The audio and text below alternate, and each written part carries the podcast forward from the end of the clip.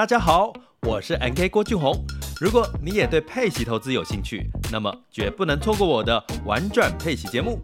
这里将为你提供深入的配息投资策略、即时市场分析，以及利用配息基金和 ETF 创造可预期且持续性的现金流收入。我最新的书籍《最强配息型 ETF 全攻略》已经在天下杂志出版喽。现在只要订阅“玩转配息”年学习方案，就可以免费获得新书一本。让我们一起学习，共同进步。点击叙述栏连接，立即加入。开始你的佩奇投资之旅吧！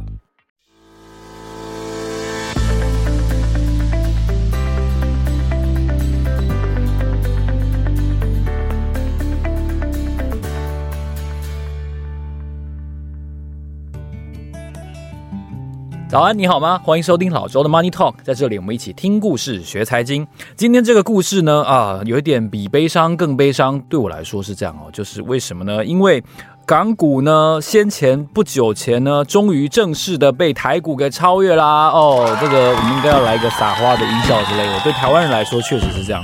然后呢，但是对我来说呢，我觉得相对来说它的。滋味，他的感受就有点复杂了，因为可能，嗯，熟悉一个节目听到一个程度的朋友呢，大概都知道，我在差不多将近两年前哦，将近两年前，一年多前哦，我曾经做过一集，就是说哦，如果你是一个这个嗯长期投资者，或者说是一个所谓的存股派的话呢，我当时是说你应该要多注意一下港股，很明显的我错了。哦，明显我错了很久，真的很久。然后我觉得，嗯，它背后有一个非常复杂的因素，它牵涉到了政经的环境当前的的现实状况，然后还有港股本身存在的一些呃自然的限制，然后港股自身的改革也碰到了一些我觉得阶段性的问题存在。那当然，台股也有它确实非常蓬勃发展的呃根底所在。哦，所以这期节目呢，我想要分成三个主题来和大家分享一下，到底台股跟港股的这一个所谓的黄金交叉是怎么回事？它真的是黄金交叉吗？交叉前有什么样的力量暗潮汹涌导致今天的交叉出现？那交叉之后，哦，重点在之后嘛，因为现在都已经是现在完成式，过去完成式，到底未来？台股和港股的所谓先天的这种竞合是要如何发展？那我觉得它其实两者的定位是完全不一样。其实它不太存在竞争。严格来说，我觉得港股应该是要跟新加坡竞争才对。但是新加坡股市就是不能说睡在地上，但是就是一滩死水哦。所以港股它的竞争的对象不应该是台股哦。我觉得两者是完全不一样的事情哦，所以不能够相提并论了哦。那我们第一个重点要和大家来回顾一下，到底过去这五年，我们就以过去五年为例的话，从二零一八年初，然后到现在，台湾的加权股价指数，哦，然后港股的恒生综合指数，到底它走势是怎么样？到底发生了什么事情？啊，为什么会有这个交叉黄金交叉出现？对台湾当然是一个黄金交叉，对港股也许是一个呃死亡交叉，maybe。然后呢，第二个重点要跟大家分享一下，香港股市自身在过去几年之间。到底发生了一些什么样的变化呢？哦，其实它变化蛮巨大的，说真的。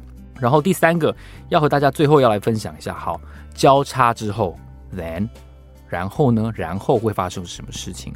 这也是我觉得一个蛮开放式的讨论。我并不觉得我说的是全然正确的哦，因为毕竟从我猜错了，呃，判断错了港股的走势之后，大家可以感觉到这个，呃，这个错误预报的的威力跟可笑有多大。好。好，那我们就来讨论一下哦，回顾一下第一个重点，到底过去五年之间台股跟港股发生了些什么事情？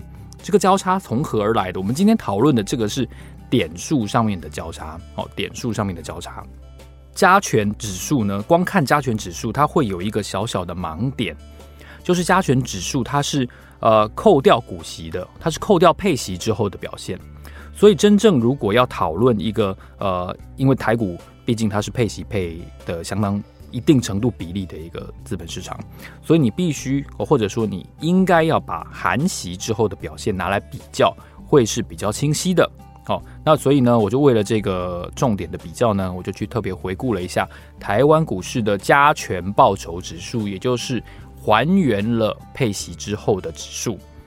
过去五年呢，它的表现如何呢？哦，我看到的是从二零一八年的十二月。哦，一直到现在五年之间呢，这个台股的加权报酬指数从一七二七八哦涨到了三七五二三哦，大概就多差不多两万零三百点哦，两万零大就大概是两万点了，这么多。报酬率呢是百分之一百零八点四哦，相较之下呢，恒生综合指数，香港的恒生指数呢，加上股息之后的表现呢，加上配息喽，它已经加上配息喽。是百分之同期间是百分之负十九点三八，是 minus 的、哦，所以一个是正的一百零八趴，一个是负的十九点四趴，所以一来一回呢，同一个期间，二零一八年到现在，含股息的表现，投资港股是落后了百分之一百二十七点七六。哦，就台股是领先了一倍多了，可以这么说，所以这是一个相当大的突破哦。所以在点数上面，我们如果只看加权指数哦，不是加权报酬指数，加权指数它是超过了恒生综合指数哦。那至于加上股息之后呢，它的表现也确实是台湾大胜哦，因为即使加息哦，加了股息，恒生综合指数竟然还是赔钱的哦。那你可想而知，如果没有配息的话，它可能可能赔的数字是更多。哦，所以这个这个情况呢，我觉得是蛮少见的哦。不过，如果我们把它看总体整个市场的胃纳量来来看的话，台股呢还是比港股稍微小一些。哦，因为呢，港股的整体市场的权重呢，大概还超过四兆美元这么多。哦，大概还是比台股的呃一点多兆美元高了一，可能有一倍哦，可能有一倍哦。不过有一个呃。很大很大的关键在于什么呢？关键在于台积电。哦，台湾有台积电，香港没有台积电。哦，在二零一八年六月的时候，我看到零零五零的权重当中呢，台积电当时已经是第一大成分股了。哦，但是零零五零的权重，台积电占了百分之三十点四二。那我看到最新到录音为止的时候的资料呢，台积电占权重的比例已经来到了百分之四十五点二六。所以，如果很多人在说，哦，他跟你说零零五零长成了一个台积电的类似的形状，那其实也没有错哦，因为它已经接近快要一半的的比重了哦，所以台积电在先进制程的一家独走孤寒哦，这个天下无敌的这个山顶上面，它的。产业位置确实对于台湾这个资本市场来说，它的表现是非常非常有助益的。那过去五年，随着特别是最近今年我们看到的《晶片战争》的出版，哦，随着台积电陆续宣布了前往亚利桑那州、前往日本的熊本，熊本甚至还传出要盖二厂、盖三厂，然后接着又在德国宣布要盖德国的厂呢。全球化的布局也让全世界看到，原来在疫情期间，在二零二一年的时候。德国那些豪门、那些豪华车厂之所以车子生产好了，但是没有办法出货，就是因为晶片产能的不足。这件事情呢，也大大改观了全球对于所谓的高科技供应链的定义，还有他们自身半导体供应安全的危机意识。所以呢，哦，台积电就等于是带领着台湾的资本市场，带领着台湾这个很特殊的政经环境，还有所谓的中国的威胁。哦，被全世界给看到了哦，它的价值、它的不可取代性和它的关键地位，那当然也因此让台积电的市值水涨船高。在此同时呢，香港并没有这样子的一个情况哦，这是我们看到的第一个重点哦。所以单独而言，香港那一些最前面的前十大市值的股票，包括了阿里巴巴啦、腾讯啦、汇丰啦、友邦保险啦，然后呢，美团哦。然后中移动啊，哦，中国电信、中国联通，哦，中国平安、工商银行、建设银行，哦，等等大银行，他们单独来看，每一家的市值当然都没有台积电那么大。台积电现在大概市值差不多四千八百亿美元，哦，单独来看的话，这些我上述提到的香港股市的股票，大概都只有一千亿出头，哦，当然他们个别都是整个中国市场的巨无霸，哦。那他们全部加起来哦，就是以以刚才我提到这十家来加起来的总市值的话，它也是超过台积电。不过单独而言都没有台积电那样子全球关键性的地位哦。所以台积电带领着台湾资本市场向上升啊。当然总体的市值还不如香港哦，但是香港的趋势是向下降，台湾的趋势是向上升。过去这五年的的现状是非常明显的，看到了这一点。这是给大家分享的第一个重点。到底过去五年台股港股出现了什么事情？哦，那第二个重点呢，要来跟大家分享一下，这五年之间港股自身有什么变化呢？就是恒生指数哦，它的成分股越来越多哦，而且增加的速度其实蛮快的哦，一下子呢就从五十只哦变成了八十只哦，所以在这个过程当中，哦，香港本地的味道代表性逐年降低。代表这个表彰中国经济、中国的呃整个资本市场的活动能量的这个色彩越来越浓哦，所以恒生指数它是一个很很特别的存在。其实很长一段时间里面，大概从二零零七年吧，我记得零七啊零八年那个时候，金融海啸那个时候，恒生指数公司呢，它就把指数成分股从三十八只。变成五十只哦，有很长一段时间，大概都维持了五十只这个规模。然后每每一次调整的时候，大概也都调整个一次一只两只这么少而已。但是就在二零二一年，也就是疫情很严重的那一年呢，哦，台湾三级警戒那一年的三月一号，哦，恒生指数公司呢公布要逐渐的把指数成分股增加到最多一百只，最多一百只。然后呢，它也不会有像台积电这种一家独大，然后就是。让整个指数的的面貌会膨胀或收缩，都跟着最大成分股来变化这样的情况。它最大的权重上限是百分之八哦，这是一个相当不一样的一个情情况哦。然后它呢也有一个上市年资限制，本来的限制呢是说你必须要上市到一定程度的。的时间，比如说可能是一年，可能是两年之后，你才能够被纳入恒生指数作为成分股。但是在新版的规定当中，这个时间的限制能，被大幅的缩短到只要上市三个月就可以成为恒生指数的成分股。那换句话说，如果有一些呃香港叫做重磅新股的话呢，哦，这个动资王哦。的话，他们这种股票很快就可以成为指数的呃其中之一哦。而且同时呢，如果以香港为公司基地的成分股数量呢，未来也最多只有二十到二十五只。那换句话说，就像我刚才提到的哦，香港本地的色彩、本地味道的经济特色的股票呢，数量大概就是最多四分之一哦，四分之一到五分之一这样子而已哦。所以它像是香港反映香港面貌的这个特色会逐年减少。反而是凸显中国内地经济的兴衰的产业呢，它会越来越多哦。那到底最近这几年，我们看到有哪些公司进入了这个恒生指数成分股呢？哦，由近而远呢，我们看到我举一些重点的例子哦。当然，阿里巴巴啦、小米这是。呃，比较远的时间，大概二零一八一九的时候。另外呢，还有、哦、李宁啊、龙湖集团啊、药明生物、申洲国际、美团、安踏体育、海底捞、哦、比亚迪股份、网易、信义玻璃、联想集团、中芯国际、中升控股、海尔智家、哦、中国神华、华润电力、紫金矿业、西城，然后康师傅，康师傅是第二次进来了哈、哦，然后百度、哦、农夫山泉、华润啤酒、新奥能源。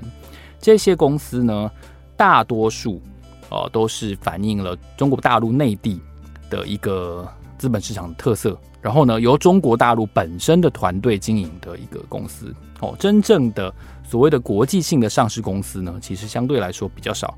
我看到目前为止，在这我估计应该有三十家公司，大概只有百威亚太哦，它是百威啤酒分拆出来的哦，它是比较像是一个国际性的的品牌。其他的，我刚才提到的那些公司呢，大致上都是中国大陆本身的品牌，所以这两者的差异其实也反映了一件事情，就是说，在地缘政治的角力之下，然后二零一八年一个关键性的事件，就是川普针对中国实施了贸易战、关税战。哦，在这个同时呢，其实香港的作为这个转接头哦、连接部的这样子的一个角色，正在慢慢的弱化。以往在一九七八年这个中国改革开放，然后的兴起的这个全球化的浪潮当中呢，其实香港一定程度上也吸纳了相当多全球的资金，并且转而投资中国大陆。它作为一个转口贸易港，作为一个金融港，然后作为一个连接部这样子的角色是非常浓厚的。它也造就了香港相当长的一段繁荣的时期。那这个时期随着我觉得川普的关税战、贸易战。已经终结了哦，很明显的，这个全球化被更多的保护主义、更多的这个本地主义给取代了哦。所以香港在这同时呢，它的重要性当然也会色彩也会比较淡。那港股除了刚才我提到成分股自身的这个减少跟汰换之外呢，有一个很很重要的一个现象哦。这个现象其实在过去我至少我观察工作以来的这些年，我也有有一个很深的体悟，就是什么呢？就是成交量下滑哦。很多人老手都说要看成交量哦。其实这件事情，我觉得在最近的的港股上面特别的能够应验哦。为什么呢？因为港股今年以来哦，我觉得它是一个有点像是我们在在讨论哲学的时候说，它是一个自我实现哦。因为我觉得这个市场没有搞头，所以我缩手了，我观望，我保留，我不进场。那也因为许多的玩家都有这样子的心态，所以这个市场的成交量就很明显的减少了。哦，那他就反过头来应验了当初我的预期，因为我觉得这个市场没搞头。哦，但是这个市场没搞头是谁造成的？又是我造成的哦，这就是一个自我实现的一个逻辑。这个逻辑呢，反映在投资市场上面非常的清晰。是什么呢？我们回顾一下啊，台股，如果大家有印象的话，如果你有经历过二零零八年的金融海啸的话，那个时期呢，因为金管会的这个收缩涨跌幅限制，从百分之七变成百分之三点五。然后呢，当时全球的金融环境的那个氛围又非常的风声鹤唳，大家是根本没有心情做股票的。哦，美国第一次实施了 QE，哦，那个时候大家我不知道有没有印象哦，你记不记得那个时候郭台铭说，景气还要坏三倍，景气还要坏三倍，所以我一百七十五块买的红海，我就卖在好像五十八块还是六十块，我就停损了。但是后来有没有坏三倍？没有啊，这是题外话啊，哦。但是当时。确实，台股的成交量是非常非常低的。哦，那非常低，当然那那个时候是有一个特殊的的因素存在，就是涨跌幅减半。但是啊，到后来走出了金融海啸之后，如果你还有印象的话，如果你可以去查一下证交所的资料，在二零一二年到二零一六年，大概这四五年期间，一度传出要复征什么？复征证所税、证券交易所得税。哦。那当时呢，其实台股的成交量也是非常非常低的。哦，当时我还是主动投资人。我的印象是什么呢？我的印象是当时台股真的成交量真的很低，每天哦两千亿就算大量了，你知道吗？我印象中那几年没有看过两千亿的量，因为我当时工作所需，我每天都要看盘。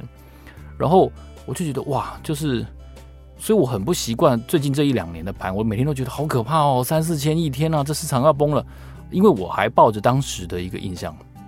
你知道吗？这个抱着看着后照镜开车是一个很危险的事情。好在我现在已经不做主动投资了。好，那后来是发生什么事情在改变呢？大概在二零一七年的时候，每天多则一千七百亿，少则四到六百亿的情况终于改写了。哦，在二零一七年的时候呢，台股的最高单日成交量来到了两千三百多亿，等于是比前几年的平均还要再多，日日均成交量再多百分之五十。这是一个非常重要的讯号，因为接下来这几年台股确实相对而言比较走运，比较出色哦。那这是台股在过去几年台成交量随着行情一个逐渐水渐水涨船高的一个明证。那反观香港恒生指数呢，最近这一年呢，我感觉是比较少看到单日超过一千亿港币，甚至两千亿港币、三千亿港币的的数字。好像都在一千、一千一、一千二左右徘徊。那而且一个更值得注意的讯号是什么呢？是最近这一两个月哦，每天不止不到一千亿，大概都只有七八百亿港币。当然我说的是港币哦，但是相较于先前这个这个自我实现的逻辑哦，似乎正在发展中。因为我觉得没得玩，所以我不玩。每个人都这么想的时候，这个市场就真的没得玩了。哦，而且不知道什么时候这个僵局才会突破，因为场中的人假设组成都一样的时候，你是很难改变他心里的预期的。市场是跟着预期动的，不是跟着事实动的。哦，所以要如何去打破大家比较僵固，然后特别是这个这个预期可能是跟中国的政经有关，跟地缘政治冲突有关，我觉得这件事情是是很大的一个挑战。哦，它是很大的一个挑战，不管大家的预期。发自于什么原因哦？总之，他的预期开始走向实现，这个飞轮开始拼图开始正在拼了。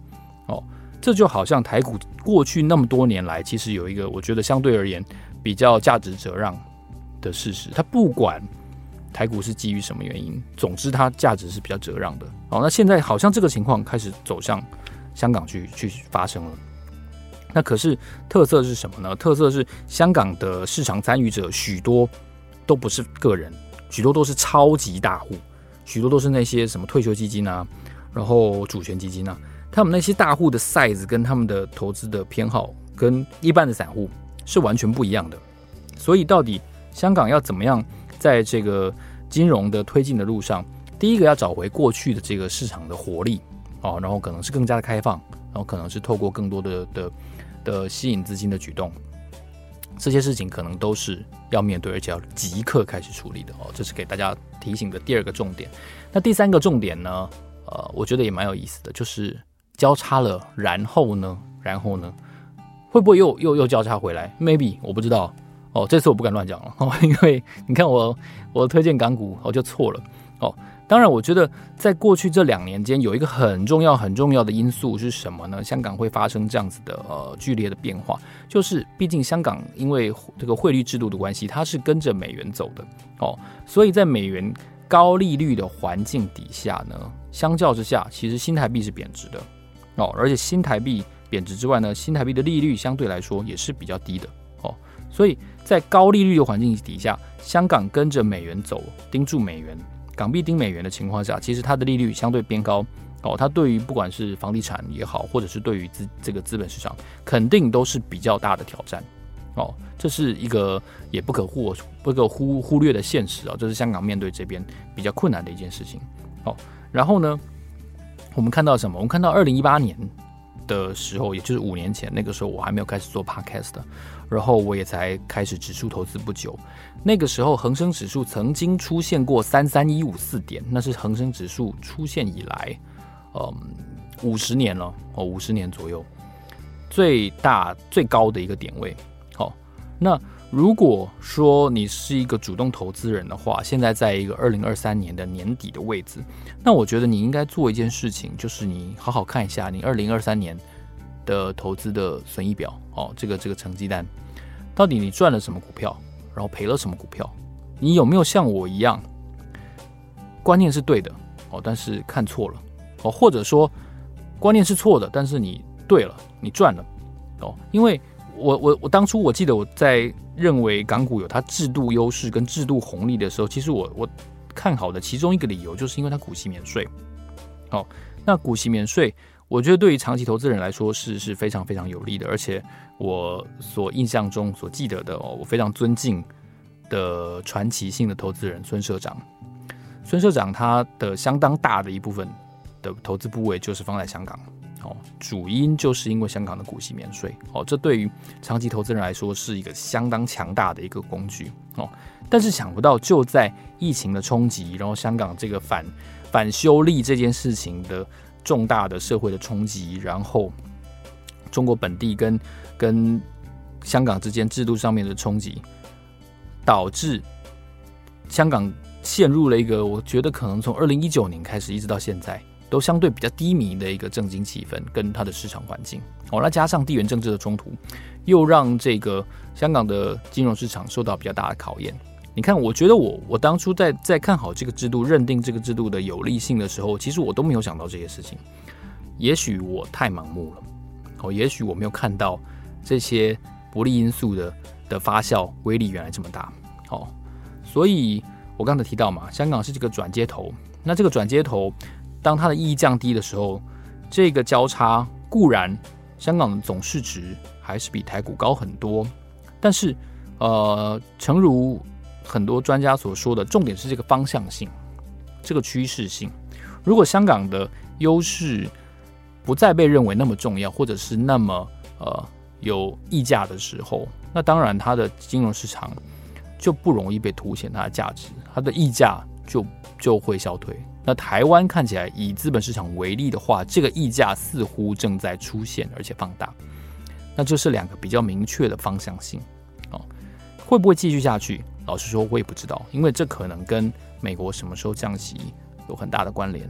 哦，但是如果你是一个主动投资人的话，你真的应该想一想，二零二三年做对了什么事？有没有像我一样，哦，做对了但是赔了，哦，或者说做错了但是赚了，哦，我觉得在这个做对做错和获利亏损这个这个四个象限当中呢，你们不要看一下，哦，你有没有跟我犯一样的错误？好。期待你把听完这一集的意见呢，和我们在 Firstory 的 APP，或者是在 Spotify，或者是在 Apple Podcast 和我们分享。好，当然也欢迎你来信给我。好，老子 Money Talk，让我们下期见，拜拜。